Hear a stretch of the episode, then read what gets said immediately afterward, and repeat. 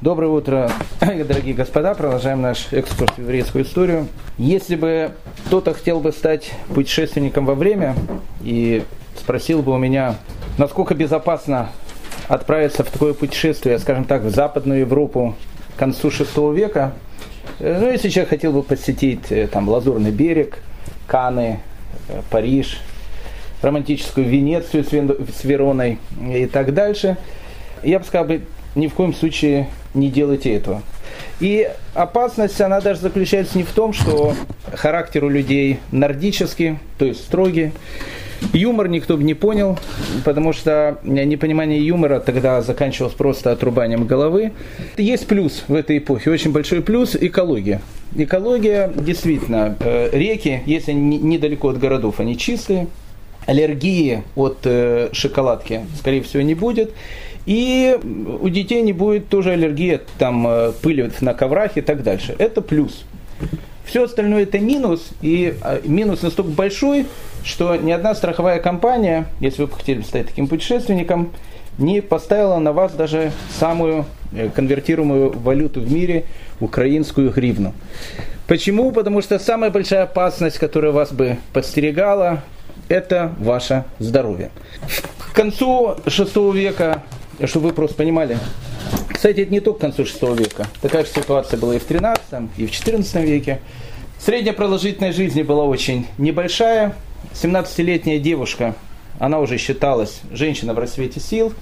25-летняя женщина, то, что называется у нас ягодка опять, то есть она уже считалась, ну, женщина, как у нас сейчас 45-50-летняя. А вот в 35 лет э, женщина, она уже считалась глубокой старухой. Э, в XIV веке Чосер, э, описывая некую 30-летнюю женщину, пишет, что она это высохший зимний, высохшее зимнее сено. То есть, ну, как бы 30-летняя женщина – это уже старость. Поэтому людей, которых бы вы увидели на улице, они были бы относительно молодые, беззубые. Если у кого-то зубы были, они были бы черные. И первая вещь, которая вас бы поразила в городе VI века, это страшное благовоние, то есть, э, точнее, смрад, который шел из этих городов. Это очень легко понять. Люди уже не живут в каменных домах, как это было в Риме. Они живут в деревянных, очень часто в глиняных домах. Э, никаких канализаций не было, римская цивилизация ушла навсегда, поэтому, в принципе, если у человека дома был горшок, это хорошо, если был горшок, и ночью в этот горшок что-то человек делал, то утром он этот горшок либо выливал из окна на улицу, либо, либо просто выбрасывал туда, и, и все, что ему надо, делал прямо на улице. На улице уже не было никаких э, дорог, никаких э, булыжников, никаких асфальтов и так дальше. На улице городов была полная грязь. Зимой эта грязь была страшная, ну и летом она тоже не проходила. А особенно смрад шел после каждого дождя. Потому что грязь, которая была в городах, она была, э, ну как бы, не только там была земля, там было все. В этой грязи был навоз, в этой грязи были гнилые овощи, в, этим, в этой грязи были внутренности животных, потому что животные их э, не кололи антибиотиками, как сейчас, они были экологически чистые, но холодильников тоже не было, поэтому животное зарезали, сразу надо продать, куда-то внутренности животного надо выбрасывать. Ну, умные люди, они обычно это выбрасывали в реки. Поэтому, если бы вы захотели бы, грубо говоря, в том же самом Париже покупаться в сене, э, там бы вас, скорее всего, убило бы еще быстрее, чем на улице, потому что вся сена, она пропахла тушами животных, которых туда сбрасывали. Кстати, когда была эпидемия чумы, и хоронить уже было тоже негде людей, людей тоже обычно сбрасывали в воду, поэтому вся эта вода, она была покрыта тушами животных, иногда мертвецами, которые там плавали.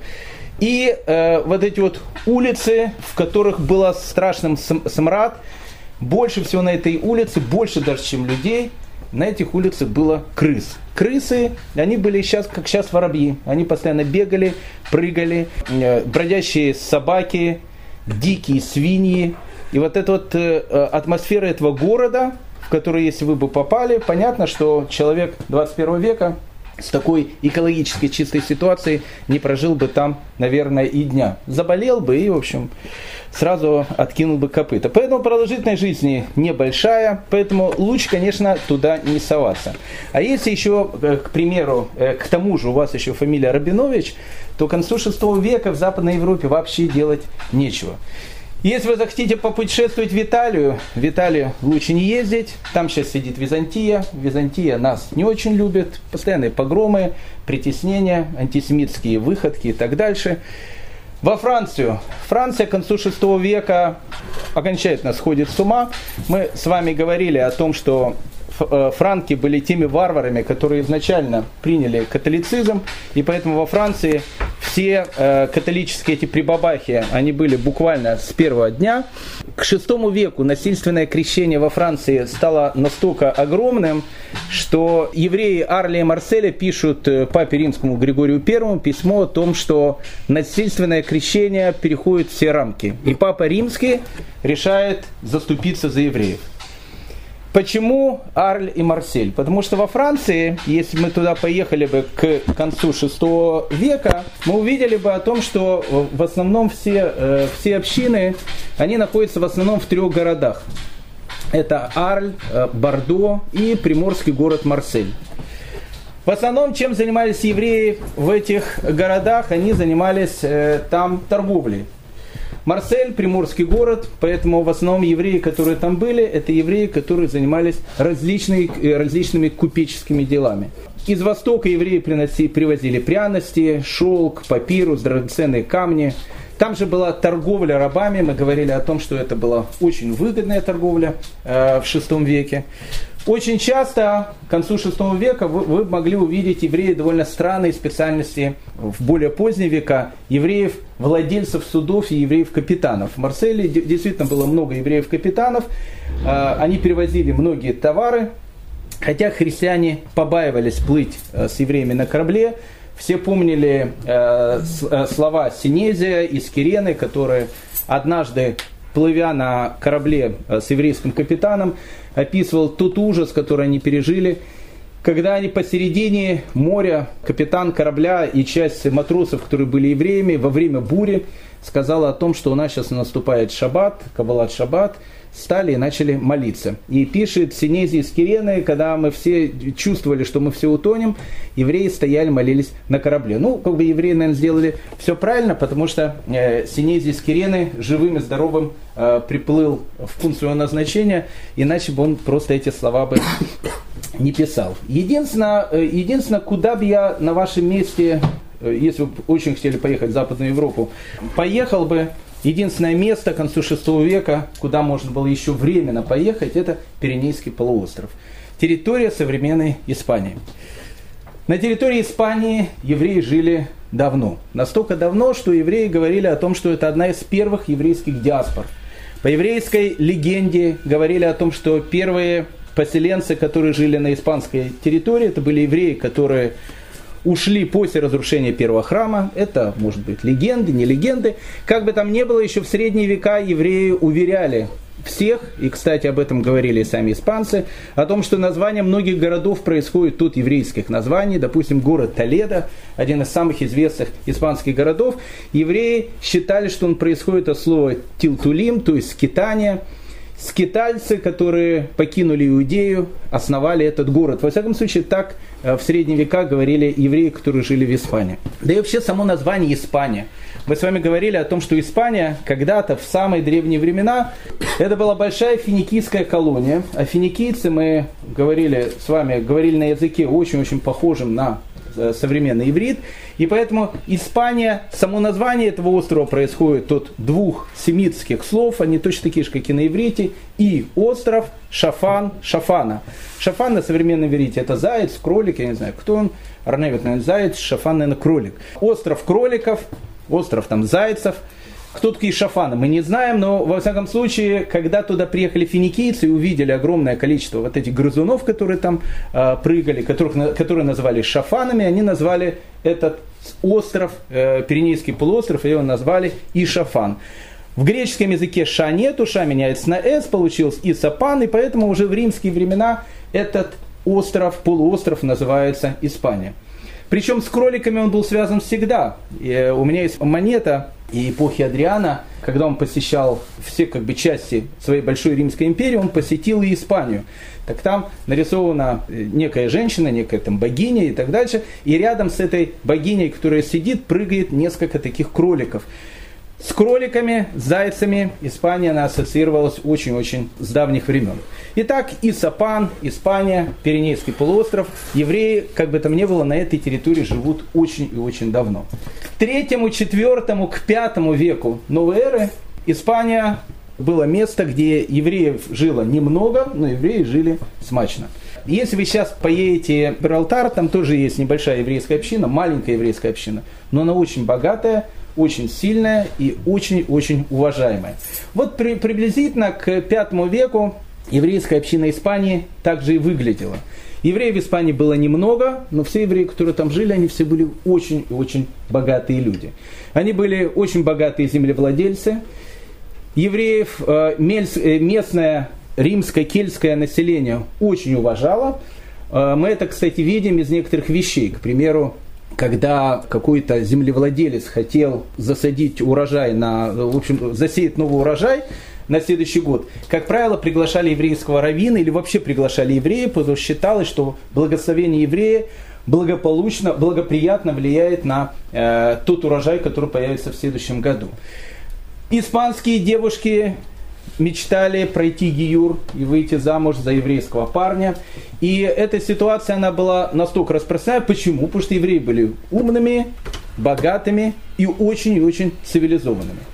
И вот, э, когда император Константин делает христианство доминирующей религией Римской империи, христианство постепенно начинает переходить и на Пиренейский полуостров, и еврейская лафа на этом потихонечку начинает заканчиваться. Э, надо отдать должное Испании, кстати, э, еще одна такая вот вещь. В Испании действительно, если фанатизм был, то это был фанатизм, который всегда зашкаливал. И вот такой зашкаливающий фанатизм впервые произошел в 418 году, когда еще Западная Римская империя существовала. На Балиарских островах, не знаю, был ли там кто-то или не был, есть несколько островов, есть остров э, Мальорка, есть остров Минорка. Как бы там ни было, э, в один из горо- городов, который называется Магон, э, местный епископ, который звали Север, решил принести мощи святого великомученика Стефана. Э, о великомучениках и о мощах отдельно поговорить. Если бы мы соединили, да, вообще в средние века, надо понять, каждый монастырь считал, что если он хочет иметь какое-то имя, он должен иметь мощи обязательно какого-то э, святого. Так вот, если бы в начале Средневековья решили бы собрать э, все мощи, которые находились во всех монастырях или во всех церквях, церквях и соединить их вместе, вы бы увидели страшную картину о том, что все святые выглядели некими такими монстрами, очень похожими на драконов, и трехглавый дракон показался бы вам полной милашкой. Э, по одной простой причине, потому что к 13 веку у Андрея Первозванного по всей Европе, если посчитать количество его мощей, у него было 5 тел, 6 голов и 17 рук. Вот такой вот э, Андрей Первозванный. Рекордсмен по головам э, была э, святая Анна. У святой Анны, если посчитать количество голов, которые хранились в различных монастырях, их было 8. Восьмиголовая святая Анна. Больше всех повело, повезло Яну Крестителю, он был, э, э, вообще выглядел симпатичнее всех, у него было 10 тел, и самое главное, у него было 7 подлинных голов. Причем э, головы Иоанна Крестителя, когда хранились в монастыре, их обычно называли подлинными головами. 7 подлинных голов, 10 подлинных тел, хотя по христианской традиции было известно о том, что Иоанна после смерти вместе с его головой сожгли, и никаких остатков его быть не должно было. Но это уже мало кого интересовало. Стефан, о котором мы сейчас идет, э, идет речь, он был, конечно, э, где-то похож на святую Анну, но э, телами он был, конечно, поменьше. У него было всего лишь 4 тела и 8 голов.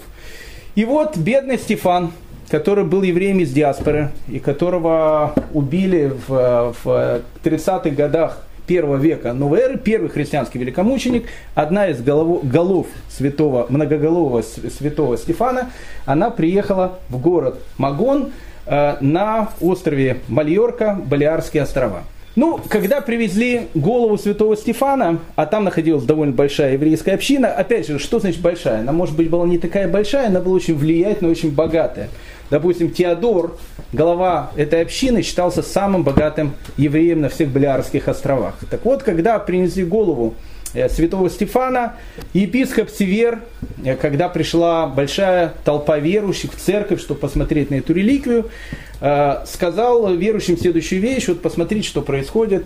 Святого Стефана жиды, значит, замучили, а вот они живут среди нас, и причем как живут. И поэтому, конечно, надо было бы с жидами за святого Стефана разобраться. И толпа, она, в общем, в принципе, не надо было ее особенно долго Э, настраивать, потому что жидами разобраться, это значит жидов пограбить, это всегда было очень приятно. И поэтому Север говорит о том, что вообще бы хорошо было евреев побить. Евреи, которые жили в этом городе Магона, Опять же, их было немного, но они были в общем, люди состоятельные, со слугами и так дальше. Они решили о том, что, в общем, как бы от погромщиков надо обороняться, и они закрылись в синагоге. Видно, синагога выглядела как крепость, Потому что Север вместе с толпой, подойдя к синагоге, понял о том, что, в общем, как бы синагогу просто так штурмом не возьмут.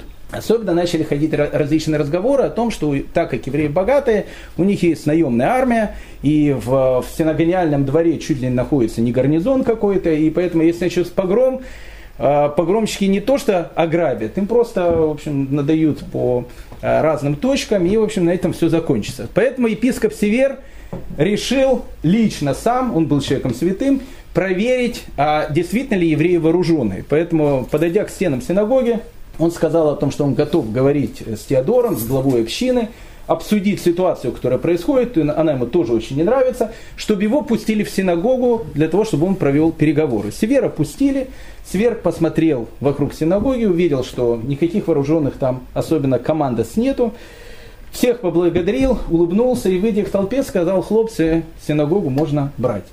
И синагогу начали штурмовать. Но те евреи, которые находились э, в синагоге в Магоне, они как-то отстреливались, как-то защищались, и тогда толпа ну, для того, чтобы отомстить за святого Стефана, не за его одну из голов, она решила, в общем, синагогу поджечь. И вот когда синагога начала гореть, евреи начали с синагоги убегать.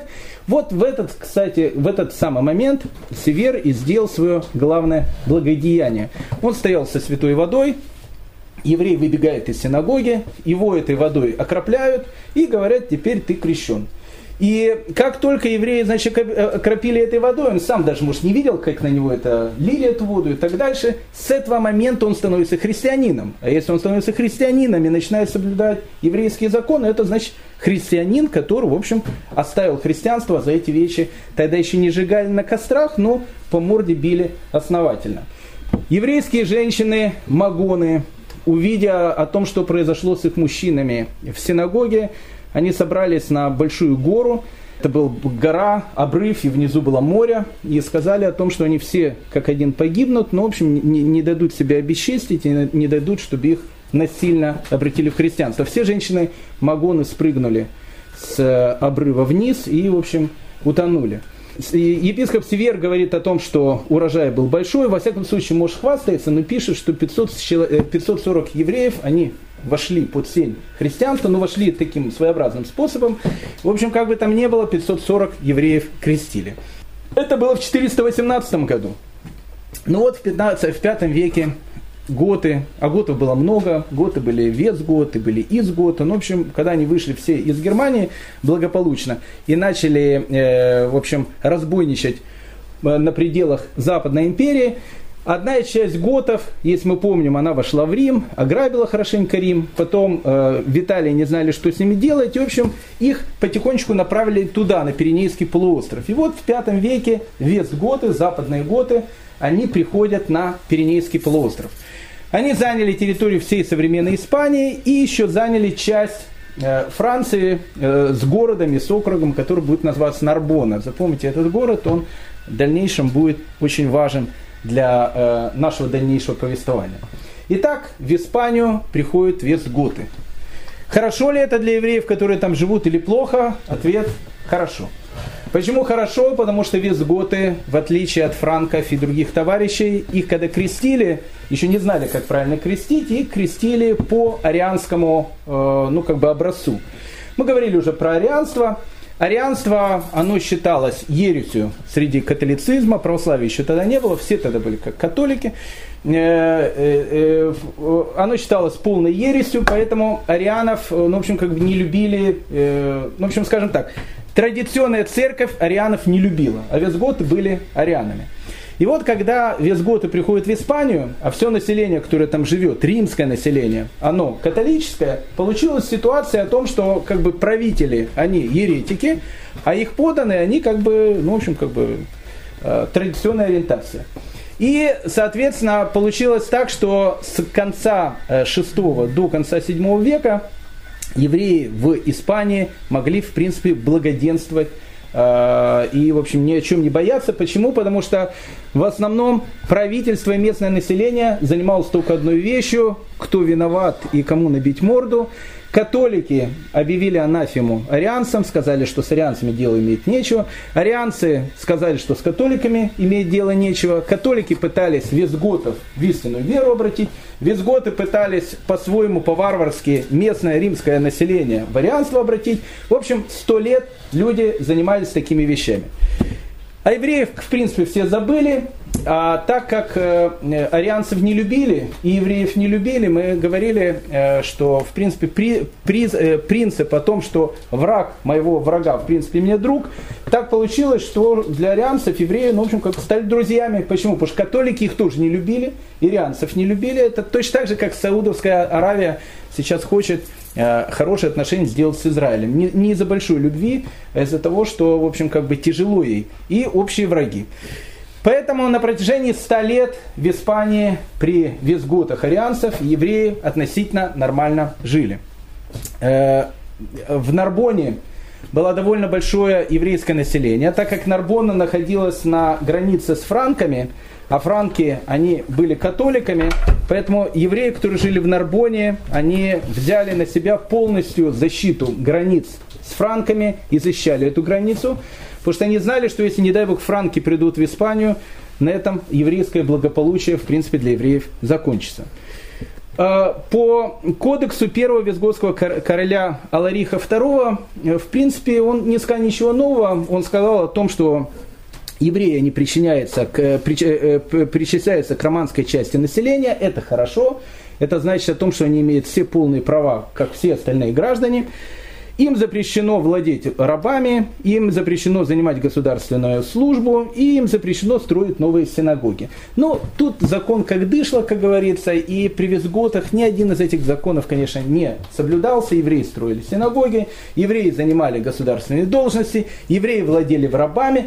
Все было нормально. Был закон один, а, Визготские короли были другие, и еврейское население, оно в те времена очень-очень увеличивается между Испанией и Северной Африкой, как вы знаете, находится Гибралтарский пролив. Гибралтарский пролив переплыл, ты из Африки переходишь в Европу, в Испанию.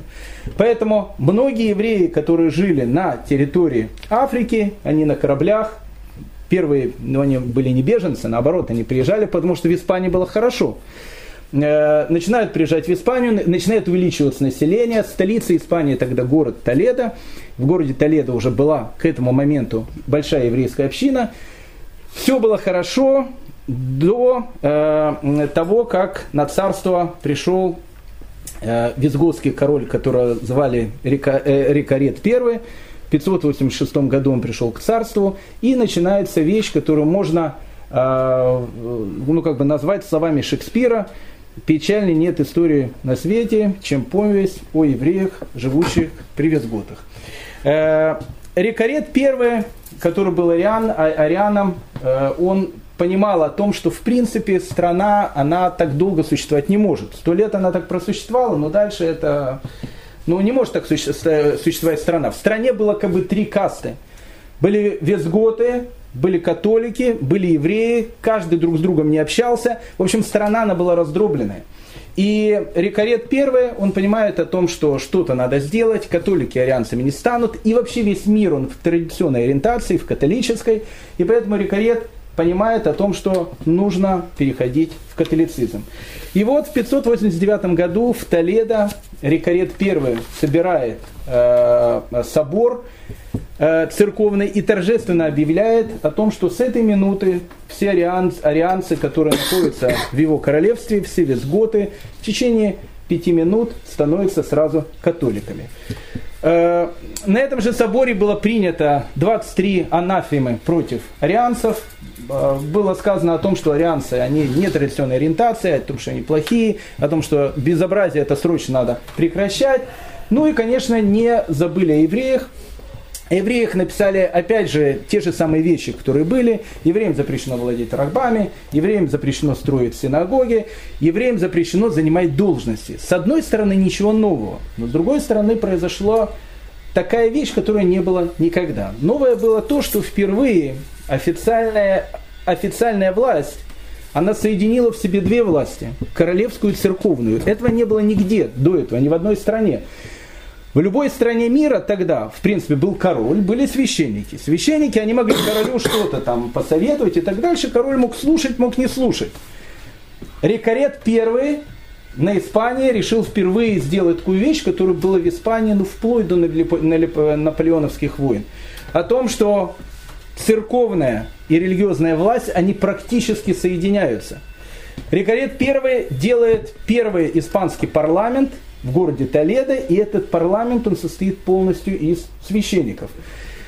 Ну, как вы понимаете, если священники, э, католики, они приходят к полной власти и теперь имеют э, как бы свои места в парламенте, то, в общем, для евреев лафа на этом заканчивается. А если учитывать о том, что на испанской территории фанатизм всегда зашкаливал, поэтому, в общем, как бы мы понимаем, что сейчас будет печальная история э, с евреями, которые живут на Пиренейском полуострове. Ну, тут же начинаются э, какие-то постановления, каждый город решил выпендриться как он может. Допустим, Нарбона, в котором было большое еврейское население, вдруг сказала о том, что ни один э, человек не имеет права работать в субботу, э, в воскресенье. Потому что если в воскресенье увидят человека, который запрягает валов для работы, его будет бить палками. А, воскресный день должны были праздновать и христиане, и евреи. В принципе, Нарбона был первым городом, наверное, мира, который провозгласил, э, ну не знаю, однодневку. Во всяком случае, у евреев точно была двухдневка. В субботу был выходной, и, в общем, воскресенье был выходной. А, ариане постепенно сливаются с католиками.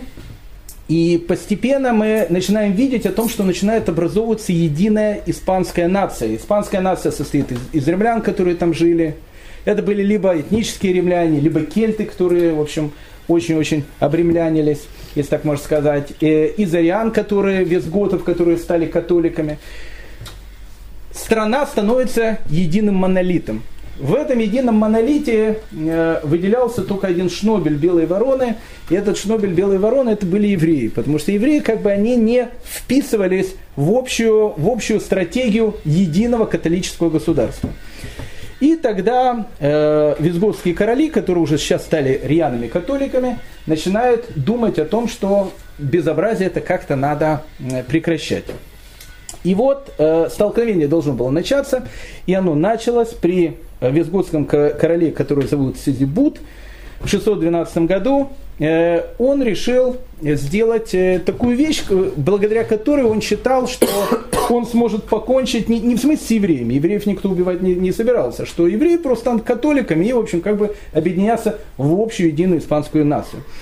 О Сидибуде, кстати, э, Асидор Сивильский пишет очень такие приятные слова, пишет, что он был мужем красноречивым, умелым и даже обученным в искусстве букв. Обратите внимание, Э, Сизибут был редким человеком, он был грамотным. Обычно короли были совершенно безграмотные, дикие. Э, Сизибут, он в искусстве букв был обучен, может быть, читать не умел, но буквы А, Б, В, наверное, э, мог как-то различить. Но как бы там ни было, и парламент, который был в Толедо и который состоял из епископов, они, в общем, Сизибуду говорили, как правильно надо начинать действовать. И Сизибуд решил бить по евреям экономически. Э, Сидибут издает следующий указ. Да, Сидибут видит о том, что запрет Рикареда о том, что евреям запрещено владеть рабами, никто вообще не исполняет. Ну, то есть, ну, как бы он всегда этот был запрет, но евреи строят синагоги, владе, евреи владеют рабами, то есть живут так, как жили. А э, он не хочет, чтобы так продолжалось, и поэтому Сизибут издает следующий указ.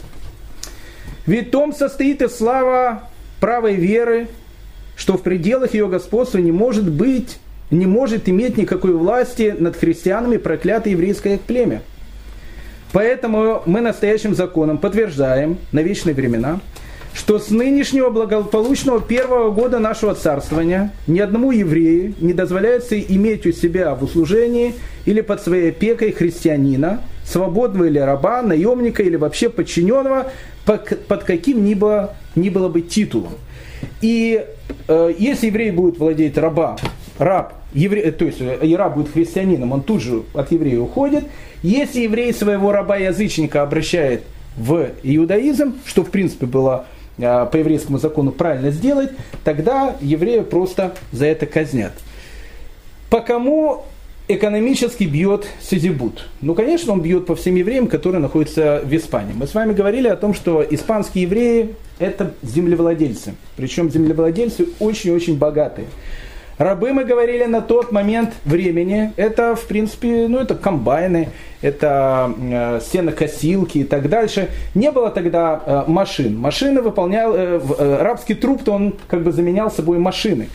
Поэтому если у еврея забрать всех его рабов, то все огромные еврейские плантации, богатые плантации, никто не будет обрабатывать. Если никто не будет обрабатывать, все евреи просто разорятся. Сидибут это прекрасно понимал, и когда он сказал, что отныне за евреями мы будем следить, и те евреи, которые э, не отпустят э, рабов христиан, мы их будем, в общем, наказывать не только рублем, но и будем бить по морде их, он надеялся о том, что все евреи примут сразу христианство. Да, он дал, кстати, второй вариант. Если евреи принимают христианство, они живут со своими рабами, да еще какое-то время даже будут освобождены от общегосударственных налогов. Но Сизибут видит о том, что э, его надежда не оправдалась. Никто, в принципе, рабов толком не отпускал, потому что все епископы, которые были на, на местах, они все были очень продажными. Евреи каждому давали какую-то взятку, и полицейскому давали взятку, и епископу давали взятку. В общем, все было как, как было. И когда Сизибут видит о том, что его уловка таким образом обратить евреев в христианство не э, увенчалась успехом, в 613 году он издает указ, в принципе, первый такой указ, в котором говорит о том, что если не хотите по-хорошему, будет по-плохому.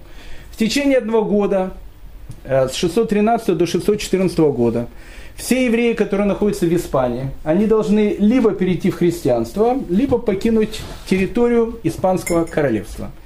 А, без всего. Они лишаются всего. Земель, денег, всего. Голыми боссами взять и уехать. Ну, это уже серьезный разговор. Почему серьезный разговор? Потому что, опять же, в основном евреи, которые живет там, это богатые люди. Банков не было. Невозможно было по, э, через Сбербанк отправить э, в какой-то другой там Ситибанк или еще какой-то другой банк перевести свои деньги. Деньги обычно у людей были закопаны э, в домах, где они жили, либо вложены в имущество. Поэтому, в принципе, то, что говорит Сизибут, э, оно заключалось, в принципе, с то, что и было в 1492 году, когда было глобальное изгнание евреев из Испании. Либо вы принимаете христианство, либо вы оставляете все и голыми боссами уходите. И Сизибут на, да, на этот раз был очень-очень серьезен в этом намерении, и поэтому э, надо было решать, что делать. Большая часть евреев, которая жила на Пиренейском полуострове, они сказали о том, что веру предавать не будут. Они сели на корабли, переплыли Гибралтар и э, переехали в Африку. Какая-то часть евреев перешла границу с франками. С франками у франков было, э, скажем так, не, не лучше, но во всяком случае фанатизм был поменьше. И они переезжают на территорию Франции. Какая-то небольшая часть они понимают о том, что ну, как бы короли в те времена жили недолго. Два, три, четыре, пять лет. Ну, мы видели на улицах в общем, как бы обстановка э, гигиеническая была не очень хорошая, поэтому вымирали короли точно так же, как обычные люди, как мухи. Поэтому они думали так, что, ну, как бы Сизибут ненормальный, вот, ну, он сейчас э, проживет еще 2-3 э, года, и, в общем, а, отбросит копыта. Сизибут и правда 8 лет правил, 7,5 лет. Поэтому мы формально примем христианство, формально. Придет новый король, мы дадим, в общем, как бы договоримся с ними, в общем, все будет нормально. И поэтому небольшая часть евреев, э, которые были на испанской территории, они решили формально принять христианство. Они формально приняли христианство. Буквально через пару лет Сизибут действительно э, отбросил то, что называется копыта. И пришел новый король, которого звали э, Свинте, Свинтел. Свинтел был тоже фанатиком, но фанатиком, с которым можно было договориться. Евреи, в принципе, со Свинтелом тут же договорились, и Свинтел сказал о том, что, в принципе, то, что было, это было очень и очень некрасиво евреев э, экономически заставили принять христианство. На самом деле никто христианство э, не принял, это все было только сделано для вида, поэтому евреи могут вернуться в иудаизм и, в общем, могут э, продолжать жить по-еврейски. Евреи были очень рады этому, но радость эта длилась недолго. Еще в 18 веке Монтеския Э, описывая вот эти вот события, которые происходили в Испании, он пишет следующую вещь. Епископы имели огромную власть при дворе визготских королей. Самые важные дела решались церковными собраниями. Визготский кодекс, э, Визготскому кодексу мы, мы обязаны всеми правилами, принципами и воззрениями нынешней инквизиции. И позднейшие монахи только копировали законы, составленные против евреев епископами тех времен. Законы визготских королей изделия ребяческие, нелепые и идиотские. Э, но эта политика была на самом деле не идиотской. Короли э, были не идиотами, и священники были тоже не идиотами. Э, идея была одна. Пытались создать монолитную испанскую нацию, которая должна, в общем, как бы все люди, в которых должны быть равными. Имеется в виду, они должны быть одинаковой религии, и тогда это будет один общий испанский народ. И еще одна вещь. Короли были люди на те времена, люди подвластные. Дело в том, что короля у визготов это была должность выборная. И выбирали его, как правило, богатые феодалы. За каждым богатым феодалом находилась э, какая-то часть а, церковного клирка. Поэтому, в принципе, в принципе, выбирали короля самая какая-то сильная группа, которая находилась тогда в католической церкви. Поэтому, в принципе, король, который был человеком выбранным, и идея испанского королевства была в том, что, в принципе, король и э, религиозный парламент это была единая государственная машина, он должен был, в принципе, делать то, что ему говорила католическая церковь. И вот в 633 году король Сизинант Э, в Толедо э, собирает собор. На собор собирается 62 епископа во главе со святым Исидором Сивильским. Сидинант подходит к Исидору э, Сивильскому, падает перед ним на колени, это его коронация, падает перед ним на колени, начинает рыдать и плакать, и говорит, Ваше Преосвященство, я прошу вас только одного, одного. Я прошу, чтобы государство на этот, э, с этого момента стало управляться церковью.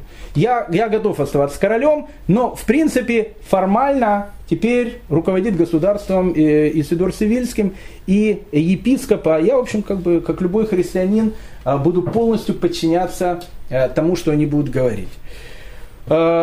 Тут же в 633 году возник и вопрос, а что сделать с пархатами, которые при Сизибуте, э, ну как бы они формально приняли э, христианство, потом при свинете, э, свинетеле они как бы с этого формального христианства ушли, теперь опять стали иудеями, что теперь с ними делать? Ну, церковный собор решил сделать такое мудрое, мудрое заявление. Он сказал так, что в принципе евреев обращать в христианство насильственно это плохо. Поэтому э, отныне э, такие вещи лучше нам не делать, это некрасиво, так делать плохо, но с теми евреями, которые были окрещены тогда, и э, потом обратно вернули в иудаизм, это неправильно. Если человек был крещен когда-то, он не может, даже если он формально был крещен, он не может теперь просто так взять и вернуться в иудаизм. Поэтому все евреи, которые находятся на испанской территории, которые формально перешли в христианство, потом вернулись в иудаизм, мы их считаем христианами, мы за ними делаем полную слежку, мы смотрим, действительно ли они соблюдают христианские обычаи. В принципе, если христианские обычаи евреи не соблюдают, ну, не можем мы с ними ничего сделать.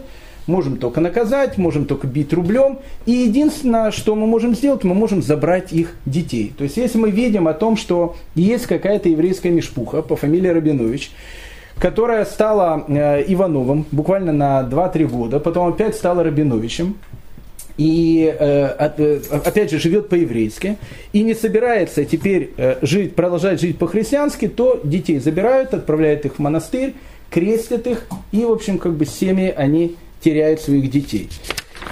Ну, ситуация, ситуация была очень и очень, в общем, как бы непростая. Но в принципе, в принципе, на местах, опять же, на местах, мы видим о том, что все эти законы, они как бы исполнялись, но все были подкупные, все были точнее продажные, и поэтому любой подкуп, э, любая взятка, которую давали на местах э, местному епископу, она делала то, что в принципе, ну, практически все сохранялось, как оно и было.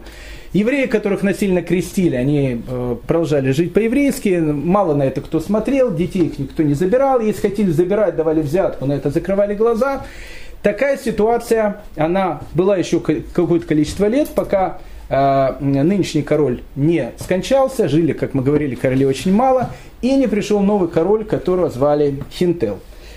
Хинтел, когда э, в 636 году приходит и становится королем, на шестом Толецком соборе он сказал, что он продолжит войну с иудейством, и при нем он пообещал, торжественно пообещал, что при нем в святой, святом Испанском королевстве не останется ни одного, ни одной некрещенной, э, ну, как бы так поменьше, помягче сказать, э, морды. И, поэтому он сказал, что те евреи, которые э, приняли христианство и продолжают жить по-еврейски, он это дело все закончит. И вообще он сказал, что даже те евреи, которые за это время вернулись э, в Испанию и вообще даже христианство никогда не принимали, он говорит о том, что он постарается сделать так, что при его царстве эта ситуация изменится. И вообще он дал клятву, и клятва была очень серьезная, была дана на шестом Толецком соборе. Он взял э, и выступил. Ну, в принципе, выступил то, что, э, ну, как бы э, в России со всей любовью, но есть какая-то вещь, с которой ну, невозможно бороться. Это, это как часть культуры. Это взятки. Помните, как в беспреданнице у этого Островского говорит, а я, говорит, взяток не беру. Он говорит, их просто никто не дает. Поэтому в Испании при Визготах вот эта взятническая система, она была настолько развита, что как бы король понимал, что с одной стороны он как бы что-то говорит, с другой стороны его никто слушать не будет. По одной простой причине, потому что королевство, оно раздроблено раздроблена между различными феодалами. Рядом с каким-то феодалом живет какой-то богатый еврей, который тоже очень богатый, который тоже, в принципе, феодал. И этот феодал понимает, что благодаря этому Рабиновичу он живет хорошо, потому что Рабинович делает некую экономическую систему вокруг себя, при котором хорошо всем. То есть взять евреев сейчас переломать, а у евреев была торговля – то есть евреи, они вели торговлю с теми евреями, которые жили в других государствах. То есть взять и разрушить экономическую модель никто не собирался. Поэтому все вот эти вот указы короля, они в одно ухо влетали, в принципе, в другое ухо они сразу вылетали. Хинтил, э, будучи таким фанатиком, или, может быть, скажем так, романтиком, во всяком случае, христианская церковь называет его христианишем из королей, он говорит э, о том, что я хочу принять клятву за себя и за всех э, последующих королей. Если кто-то э, не будет действовать по этому указу, если кто-то будет прикрывать евреев, если у евреев будет оставаться рабская сила, если, если указы против евреев не будут соблюдаться, то он клянется и за себя, и за всех последующих поколений, что эти люди, они будут гореть в аду. И все священники, конечно, на это дружно ответили э, «Амен». Евреи понимали, что ситуация становится жесткой э, при Хинтиле, который, в общем, сказал о том, что, ну, как бы, лафа на этом деле, ребят, заканчивается. И теперь, а он был фанатиком, действительно, взятки не брал, не потому что никто не давал, а потому что был фанатиком. и э, следить начал очень-очень строго. Тогда евреи решили пойти на э, некую, некий такой э, уступку. Говорят о, о том, что они пошли вместе со своими христианскими друзьями, феодалами и так дальше. Они сказали, послушайте, ребят, напишите письмо. Он фанатик, он, ну, как бы, ну, с ним не о чем говорить. Напишите письмо. Он это письмо прочтет. Э, ему от этого письма будет э, нормально, он от вас останет. И, в общем, как бы, ну, все продолжится, как продолжалось. И тогда евреи, а в основном все евреи, которые жили в Испании – это были потомки тех, которые насильно крестились, и уже они как бы ну, какое-то количество лет продолжают жить по-еврейски, они решили э, Хинтил написать письмо. Наше упорное неверие, было написано в письме, и застарелые заблуждения предков так овладели нами, что мы не могли истинно верить в Господа Иисуса Христа – искренне придерживались и, и искренне придерживаться святой католической религии. Теперь же мы добровольно даем обещание за себя, жен и детей наших, что впредь не будем участвовать ни в каких иудейских обрядах и обычаях, не будем не, не иметь никакое сношение с этим презреннейшим со, сообществом некрещенных евреев, не будем заключать по своему обычаю развратных браков, с близкими до шестого колена, но будем соединяться брачными узами с лицами обоими пола из христиан-католиков. Мы не будем э, обре, обрезать свою плоть, не будем праздновать проклятый Песах, Шаббат и прочие иудейские праздники, не будем соблюдать правил о различии в пище, вообще не будем соблюдать ничего из отвратительных обычаев иудеев, но искренней верой, благодарной душой и, и благодарением будем почитать Христа, Сына Бога Живого, и исповедовать все согласно преданиям евангелийским и апостольским, все же обычаи святой христианской религии, относящиеся к праздникам, бракам и пище, мы будем добровольно соблюдать. Тут очень важно, они в скобочках это написали, что же касается свиного мяса, то мы обещаем, если по привы... Э, есть его по привычке, мы не будем, потому что для нас это неприятно. Но если мясо будет сварено с чем-то и не будет видно, такую похлебку мы сможем э, кушать. В заключение а, подписавшиеся клянутся именем там, Святой Троицы, что в случае нарушения этих обязательств виновный будет либо ими сами уничтоженным огнем и камнями, либо предан для наказания в руки королевских властей. Очень красивое письмо. Казалось бы, э, Хинтил должен получить это письмо, такое письмо покаянное, письмо от всех евреев, которые теперь искренне, в общем, вернулись а, под лона э, Святой Католической Церкви, должен был как-то успокоиться. Правил он всего лишь 4 года. Мы говорили, короли мало правили, они мерли как мухи в те времена. Но Хинтил был фанатиком, то есть не, не, не то, что он был фанатиком, люди, которые были вокруг него, они были люди, которые были не оторваны от этого, они еще больше были фанатиками. Они говорят, послушайте, Ваше Величество, все эти письма, это все Филькина грамотно. Они пишут одно, мы знаем, как все происходит на местах, они продолжают владеть рабами, они продолжают заниматься экономически тем, что делали, они продолжают детей учить Торе, они продолжают обрезать. Все это, все это, в общем, простите, полное фуфло. Поэтому, э, если вы хотите нас послушать, нужно делать более э, строгие вещи. А какие более строгие вещи? Для этого нужно сделать полный надзор за всеми евреями, которые живут в Испанском королевстве. А какой полный надзор? Ну, например, э, приказать каждому епископу города о том, чтобы каждый еврей как минимум отмечался у него в шаббат – чтобы в шаббат, ну, как бы еврей может ходить, церковь может не ходить. Церкви ему много, я могу сказать, что я хожу в одну церковь, а вообще на самом деле никуда не ходить. Каждый еврей должен быть приписан к церкви, в шаббат обязательно он должен прийти, епископ обязательно должен его э, как бы записать, отметить о том, что он пришел и полностью выслушал священную мессу.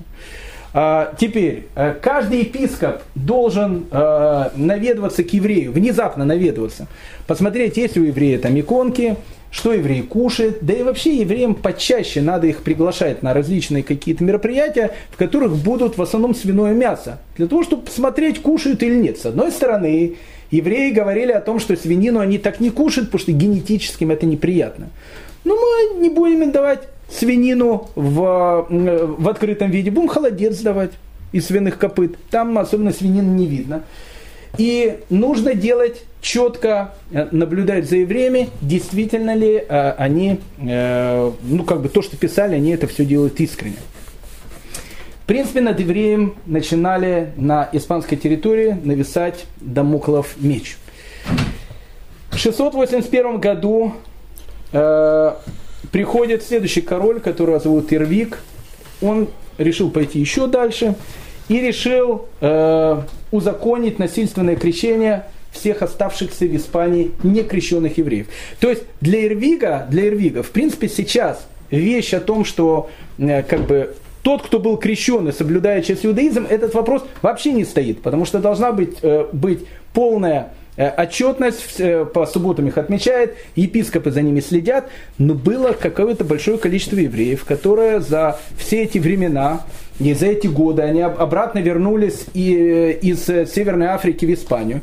И какая-то прослойка евреев оставалась в Испании, будучи некрещенными. И вот Ирвик, э, король Ирвик, он в 681 году говорит о том, что все это надо заканчивать, и те пархаты, которые еще не крестились, креститься должны. Ну, Ирвик э, не сам писал, он человек, конечно, был безграмотный, но э, видно, священники, которые которые, в общем, как бы ему помогали, сделали такое постановление из 28 э, пунктов, в котором было написано слова из э, Евангелия «Царство небесное силой берется, и употребляющий силу восхищает его». То есть, ну, в принципе, до этого, до этого и Папа Римский, и все остальные товарищи говорили, что насильственное крещение – это, в общем, как бы не самый лучший вариант, который может быть. Но тут испанские епископы вывели, можно так сказать, э, таким, э, в результате долгого учения, некий такой посук, в котором написано о том, что Небесное царство, оно берется силой. Поэтому если пархаты сами не понимают той благодати, э, которую, в общем, мы им хотим дать, в общем, надо им тогда эту благодать дать насильно. Э, написано в постановлении Ирвига, если кто-либо из иудеев, которые до сих пор еще не окрещены или отложили крещение – не, э, не, отпу, не, не, не отпускает своих сыновей или слуг священникам для крещения, или в течение года со времени издания настоящего закона, он сам не приобщится к благодати крещения, то такого преступника нужно наказывать 100 ударами бича. Хочу просто сказать, 100, 100, ударов, 100, 100 ударов бича, это, в принципе, ну, момента мора, то, что называется. Били хорошо, 100 ударов плетью, но не выживал никто. То есть, ну, в принципе, это убить, значит. Это, ну, как бы мы переводим. То есть, если в течение года на территории Испании будет хотя бы не один крещенный еврей, он получит 100 ударов бича, Дик, э, э, декальвацию. Декальвация, ну это еще такая хорошая вещь. Э, непонятно, когда делалась декальвация. После 100 ударами или, или перед. Наверное, лучше, конечно, после, потому что уже с труп тогда снимали. Декальвация это когда с тела человека по одному выдергивают каждый волос. Э, ну, такая вот, такая вот была вещь, э, не принимаешь их решения, поэтому 100 ударов бича декальвация, скорее всего, декальвация уже с трупа, потому что, ну, после 100 ударов бича мало кто, конечно, выживал. И, наконец, изгнанием из страны, а имущество его дается в распоряжение правительства. Это, это хорошая вещь. Евреи богатые, и теперь, в общем, можно теперь, э, ну, в общем, пригреть руки. Теперь любой еврея можно в чем угодно обвинить, забрать у него все, что угодно, и просто прибить его. Э, таким образом, Ирвик решил узаконить то, что Сизибут некогда э, пытался сделать, о том, чтобы, ну, в общем, как бы всех евреев э, насильно крестить. Да, еще, еще Ирвик, он решил каждый из этих вещей, для того, чтобы евреям было понятно, дать какой-то из пастуков – то есть, ну, как бы, евреи, они же вообще там грамотные, в отличие от королей, которые были безграмотные. Дать какой-нибудь такой посук, вот э, еврейский мудрец его просчет и сразу скажет, а, как же мы раньше-то не знали, э, это вот надо было сделать раньше. Ну, и, конечно, посуки он дает очень многие из Евангелий, потому что э, Ирвик, он уверен, что евреи как бы Евангелию читают тайно, но не верят в нее не потому, что они не верят, а потому, что они сыны дьявола. Ну, в общем, и поэтому многие, в принципе, оттуда, чтобы евреи все поняли, еврейская Пасха запрещена, пишет Тервик. Э, потому что написано в Священном Писании, говорит Павел, Пасха наша, Христос заклан за нее. Все, ну как бы это понятно. То есть, ну как бы, если вы до этого Песах соблюдали, теперь, прочтя эту фразу, что Христос заклан, в принципе, за нее, в общем, как бы на этом все закончится. Обрезание, обрезание. Э, евреи, они же глупцы, они делают обрезание, а пророк Ермиягу, ведь он это пишет, пишет Ирвик, обрезайтесь ради Господа, удалите наросты сердца, э, сердца вашего. Нужно делать обрезание сердца. Поэтому то, что вы делаете на протяжении многих веков, это ошибка. Уже Ирмиягу сказал о том, что э, обрезание никакого не нужно делать. Э, шаббат нельзя соблюдать, потому что сам пророк Ишаягу сказал, что его нельзя соблюдать. Пишет пророк Ишаягу, Ваши новомесячные, имеется в виду Рошходыш, шабаты и праздники ненавистны душе моей. Ненавистны душе моей. То есть Всевышний говорит о том, что ваши еврейские праздники, ваши обрезания, все, что делали, оно у вас же, у пророка, все написано. Как же вы на протяжении почти что тысячу лет занимались, прошу прощения, э, такой, в общем, ерундой. И поэтому нужно соблюдать э, Пасху, Рождество Христова, День обрезания Господня. День обрезания Господня – это Новый год, 31 декабря. День Пресвятой Девы Марии и прочие дни Господни, чтобы делали все евреи. Да, теперь, если э, еврейская женщина, несмотря э, ни на что, э, продолжит соблюдать, соблюдать там шабатные свечи, и если она тайно решит обрезать своего сына, такой женщине было написано в законе нужно отрезать нос. Ну, э, я не знаю, как нос ей отрезали э, перед декольвацией, после декольвации, но, в общем, как бы, э, как бы вы понимаете, что это конец. Это конец. Сервик был фанатик, э, евреи были богатыми, э, и, в общем, как бы, ну, уже и сами феодалы, они понимали о том, что ну что-то делать. То есть, либо евреи, они так долго продолжаться не может. То есть, либо евреи должны стать испанцами, как визготы, в общем, жить, как они живут, э, либо, в общем, их надо насильно крестить. Кстати, евреев уже никто и не выгоняет. Их просто говорят, что их насильно крестят и все. Но в этой ситуации, как вы прекрасно понимаете, единственная вещь, которая могла быть у евреев, это сматываться с Испанией. И они начинают сматываться с Испаниями, причем э, огромным количеством. Они идут в порты, переплывает Гибралтарский пролив и приплывает на Африканский берег. А на Африканском берегу живут тоже евреи. Причем евреи живут при мусульманах. И живут очень хорошо. Когда они слышат все эти ужасы, которые происходят в соседней Испании, у них волосы просто дыбом становятся. Они просто не могут, э, не могут э, поверить в то, что происходит. При мусульманах евреи живут практически свободно.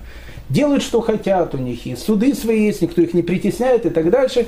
И вот евреи на э, североафриканской территории э, разговаривают э, с арабами, которые вокруг. Они говорят, слушайте, ребят, ну как бы безобразие происходит. Во-первых, очень благополучный, хороший кусочек земли, Пиренейский полуостров, а, а у мусульман начинаются испанцы. Они захватывают все новые и новые территории. В принципе, переплыть, переплыть Гибралтар, захватить эту территорию, и вот еще одна территория, которая, э, в принципе, будет принадлежать, э, в общем, мусульманскому халифату. И еврейские беженцы, они становятся тем самым правительством в изгнании, если так можно сказать, которые постоянно вместе с евреями, которые в Северной Африке, которые постоянно подзуживают, скорее переплывать Гибралтар и что-то делать. Иначе, в общем, в принципе, э, евреи, которые находятся в Испании, э, им э, будет очень-очень тяжело.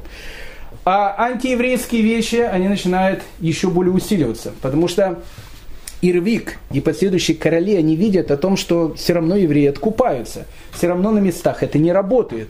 И э, э, евреям волосы не вырывают, евреев пле, плетями, если бьют, только показать на кого-то, то есть в принципе ничего как такового и не происходит. Что-то происходит, что-то не происходит. Надо что-то делать.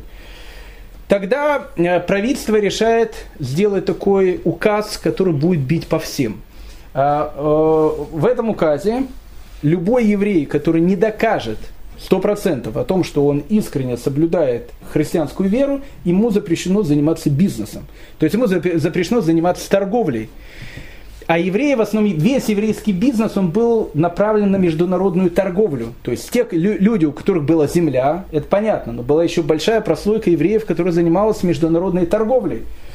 И тогда, в общем, было понятно о том, что идет сильный удар и по бизнесу, но э, испанские короли понимали о том, что в принципе Все идет, но идет очень медленно, и тогда королю, король, э, король Игика решил сделать последний шаг, э, который, благодаря которому он считал, э, ну как бы еврейский вопрос можно решить. Как еврейский вопрос решить? Все евреи, которые живут на испанской территории, с этого дня будут объявляться рабами. То есть теперь любой еврей, он становится рабом. Теперь вся его земля, она становится рабской. И э, как бы евреев теперь вообще, может, можно сказать, и никто не убивать не будет, и даже э, насильно крестить не будет. Они просто станут рабами, они просто станут, ну, как бы людьми без всего.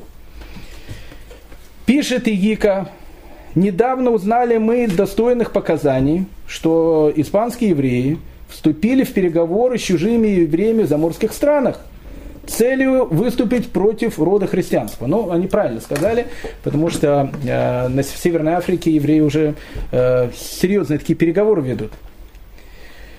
Так как евреи, притворно крестившиеся, не только запятнали покров святой веры, в которых их облекла Мать Церковь через купель крещения, и продолжают соблюдать свои гадкие, мерзкие обряды вопреки обещаниям, но еще дерзнули составить заговор с целью захвата государственной власти, а это вообще уже полная крышка, то они подлежат следующему наказанию.